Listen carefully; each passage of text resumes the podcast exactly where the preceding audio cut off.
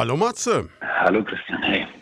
Wie geht's eigentlich jemandem, der hauptamtlich vom Kulturwesen lebt und vor allem natürlich auch von der Bühne? Wir haben jetzt ja seit roundabout zwei Jahren diese Pandemie und ähm, da ja außer, sage ich mal, kurz immer im Sommer eigentlich keine Möglichkeit, ähm, richtig zu arbeiten. Also in deinem Fall eigentlich so eine Form von Berufsverbot. Wie sehr schlägt dir das mittlerweile aufs Gemüt?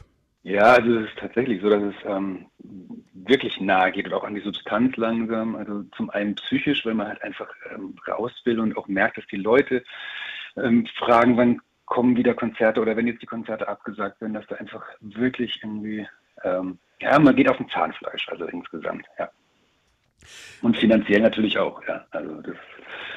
Zweite Position bei dem Ganzen. Finanziell hieß es ja, da gibt es Zahlungen, Unterstützung, Förderungen, gerade auch für Solo-Selbstständige. Wie lief das bei dir? Nee, das ist ein bisschen schwierig, weil man, ähm, ich als, als DIY-Musikkünstler, ähm, der praktisch ja alles immer selber macht und ähm, jetzt auch keine Räumlichkeiten anmietet, kein Leasing-Auto hat, der fällt da durch so ein Raster, weil ich äh, immer noch nach dieser Oldschool-Variante ähm, lebe, arbeite. Ich arbeite was, dann habe ich Geld, davon kann ich was kaufen. Und ähm, das sind keine laufenden Kosten, deswegen gehört das alles mir. Ich habe das und ähm, deswegen habe ich da keine laufenden Kosten, ähm, die notwendig sind, um diese Fördergelder zu bekommen. Auf der anderen Seite muss ich sagen, dass die Clubs, in denen ich jetzt im Sommer gespielt habe, dass wir da trotz der wenigen Besucherzahlen, die möglich waren, also es war ja im Schnitt immer, waren dann 100, wo normalerweise 500 oder 800 Leute reingehen durften, 100 zugelassen werden, dass wir da trotzdem amtliche Gagen bekommen haben, die aus staatlichen Förderungen waren. Also so ganz rumjammern ist, ist nicht oder ganz alleingelassen ist man natürlich nicht. Aber es, ähm, es, kann ja im Prinzip auch momentan niemand was dafür, dass es äh, ist, wie es ist. Also das ist auch einfach so der Punkt. Ne? Ich, ähm, bin da auch immer wirklich sehr hin und her gerissen, wie ich damit umgehe. Und ich glaube, dass es halt jetzt gerade mir als, als kreativer Person natürlich auch leicht fällt, weil ich dann einfach viele Ideen habe, wie ich damit umgehe. Auch wenn es natürlich jetzt nicht ist, wie ich es mir eigentlich wünsche. Aber ich denke, es geht immer weiter und man muss einfach dranbleiben. Und ja. Jetzt habe ich aber auch erlebt, dass es durchaus Kollegen gibt, die ähm, durch die ganze Situation vielleicht auch aus einer Verzweiflung raus ähm, so ein bisschen in diese ganze Ecke Querdenker, Corona-Leugner abgedriftet sind. Kannst du das nachvollziehen?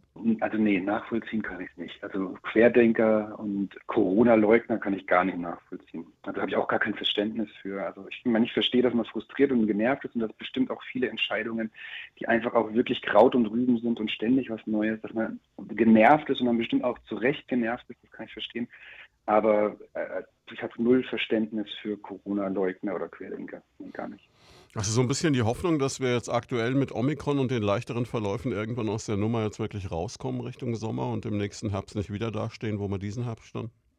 Also die Hoffnung haben wir natürlich, also klar, die Hoffnung stirbt zuletzt, aber ich denke, dass es einfach ähm, ganz wichtig ist, dass ähm, also wie sie alle immer verhasst ist, und jetzt werde ich mich auf eine Seite stellen, aber ich bin einfach für eine allgemeine Impfpflicht, dass das wirklich einfach im Frühjahr jetzt einfach dann beendet wird, dass man ähm, da einfach ähm, eine allgemeine Impfpflicht einführt.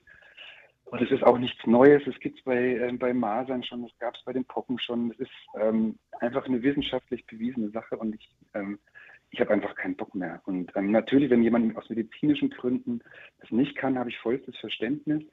Und das wäre aber praktisch, die, glaube ich, die geringste Zahlung, die man über so eine flächendeckende Impfung einfach ähm, ermöglicht.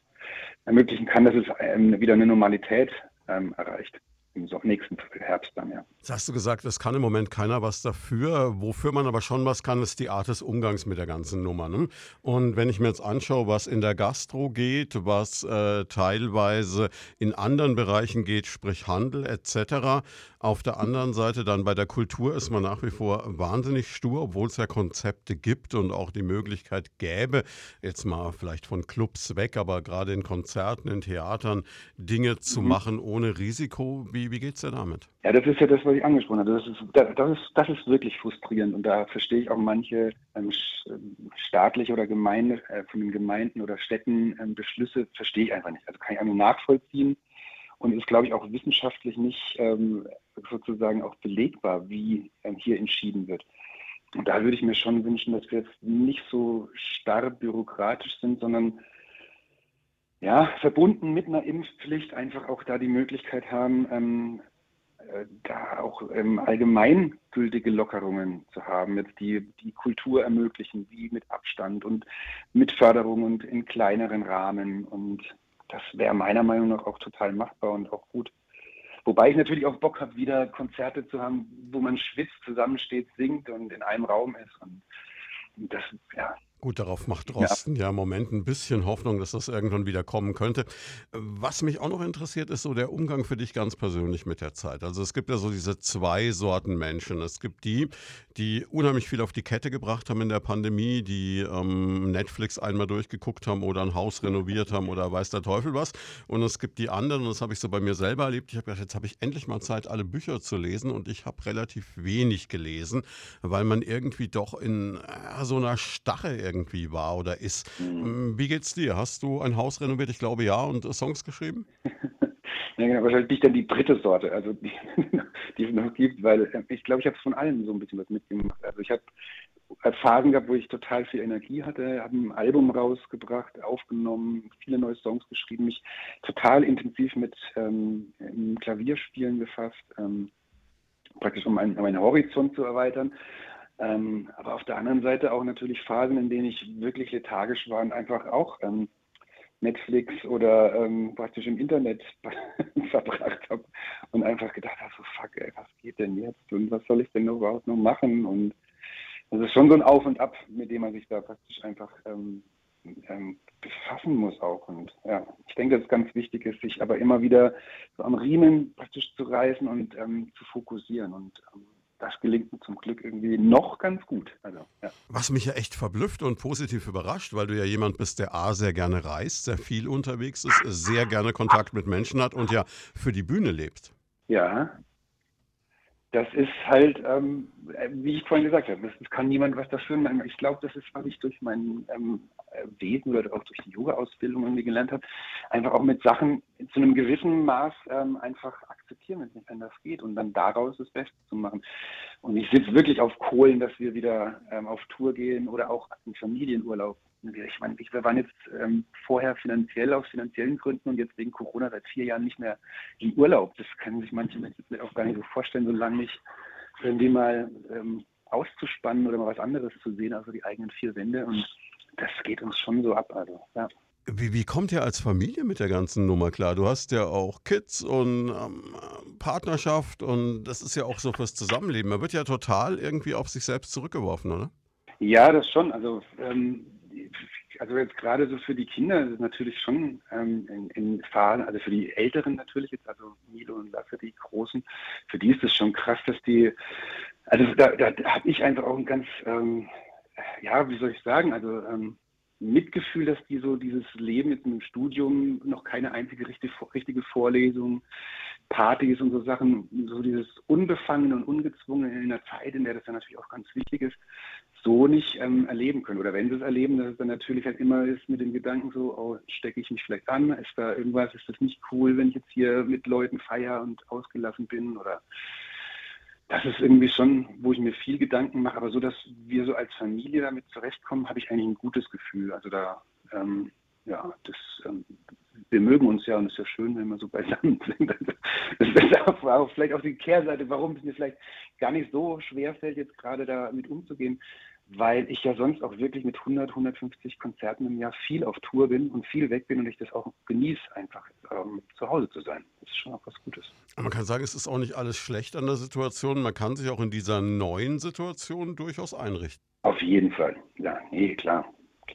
Und du hast vor allem ja auch wahnsinnig kreative Ideen gehabt. Also ich weiß, du hast am Anfang gerade ganz viel auch Online-Konzerte gegeben und ähnliches. Mhm. Ja, ja, genau. Also ich hab, war ziemlich einer der ersten mit Online-Konzerten, hatte auch echt ein Wahnsinns ähm, Zuschauer. Ich glaube, beim ersten Mal waren es über 9000 Menschen, die da zugeguckt haben, bei der ersten ähm, Lockdown-Session.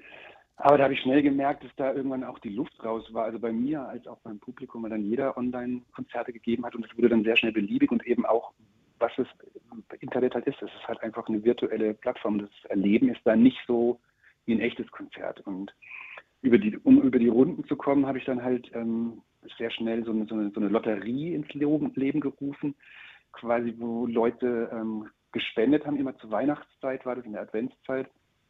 Und ähm, ähm, dann habe ich praktisch diese Namen gesammelt von den Spendern und Spenderinnen und habe dann ähm, immer eine Losziehung an einem Adventssonntag gemacht. Also, und die haben dann ähm, schöne Sachen von mir bekommen, wie ein Lied mit Widmungen ähm, als Video geschickt oder einen handgeschriebenen Text, den sie sich aussuchen durften von meinen Liedern.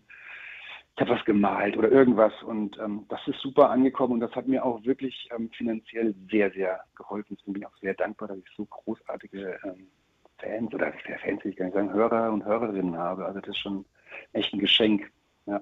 Ich habe das so ein bisschen beobachtet auf Facebook und Instagram und so, ja wirklich gezeigt, dass es da so, ein, so einen harten Kern gibt, so von, ich sag mal, ähm, Signore Mazzerossi Ultras, die äh, da wirklich mhm. äh, das durchgezogen haben. Ja, ja, genau. Also die sind auch wirklich voll dabei gewesen und ähm, also es war wirklich großartig. Teilweise, also im, im ersten Jahr waren es, glaube über 400 ähm, Spender und Spenderinnen und es ist echt, also ist keine, also das nehme ich nicht für, ähm, für gegeben. Also das ist wirklich eine, eine ganz tiefe und gewachsene ähm, Beziehung, die es da eigentlich schon ist. Also das ist, ähm, wie gesagt, bin ich sehr, sehr dankbar dafür. Hast du denn schon irgendeine Perspektive in Richtung Sommer, wo man so vielleicht andeuten könnte, wann man dich mal wieder live auf einer normalen Bühne sehen kann? Ist da was in Planung? Ja, also wir haben ähm, also eigentlich ganz große Pläne. Und zwar werden wir mit Band, oder habe ich jetzt ähm, in dieser Corona-Zeit eben sehr mit Arrangements und so weiter beschäftigt und ähm, werde das jetzt ganz, das, der Plan ist alles ähm, praktisch mit großer Band und großem ähm, Ensemble praktisch auf die Bühnen zu bringen. Und da ist auch eine Tour geplant, die steht schon, die ist vom 28.04. bis 7.05. Da sind wir dann im Stadtbahnhof am 7.05. Und ähm, da werden die Lieder in ganz neuartigen, riesengroßen Bandgewand. Also wir sind dann zu fünft auf der Bühne ähm, dargeboten und das wird, glaube ich, echt eine großartige Geschichte. Und ich hoffe, dass bis dahin das soweit auch alles so funktioniert, dass es im normalen Rahmen stattfinden kann. Ja. Der ein oder andere, der uns jetzt zuhört, wird sich natürlich fragen, kann ich mir jetzt schon ein Ticket sichern? Ja, die Tickets gibt es bereits beim Kolibri und Stadtbahnhof. Also auf der Seite einfach gucken, da kann man sich viele Tickets holen. Das ist ziemlich schnell ausverkauft, wenn das wieder möglich ist. Ja, in Schweinfurt wird es auf jeden Fall ziemlich schnell möglich, also ausverkauft sein. Und ich bin auch fest davon überzeugt, dass das bis dahin alles klappt. Also immer die Hoffnung stirbt zuletzt. Absolut. Was ich zum Schluss noch gern hätte, wäre jetzt äh, so eine Idee. Welches Lied von dir würde jetzt nach dem Gespräch einfach richtig gut passen? Oh, das ist eine gute Frage. Also am, ich fände am schönsten eigentlich, wenn wir nochmal das Hundelied spielen. Ähm, du weißt immer, wie spät es ist, weil die Hunde auch ja mit wirklich beitragen, dass es mir in der Pandemie gut geht, weil die einfach ähm, so liebe Wesen sind und immer zeigen, dass sie im richtigen Moment da sind, nämlich jetzt und darauf kommt es an. Also, ja. Perfekt, dann machen wir das. Vielen Dank, Matze, und alles Gute für die Zukunft. Danke dir, bis bald, tschüss.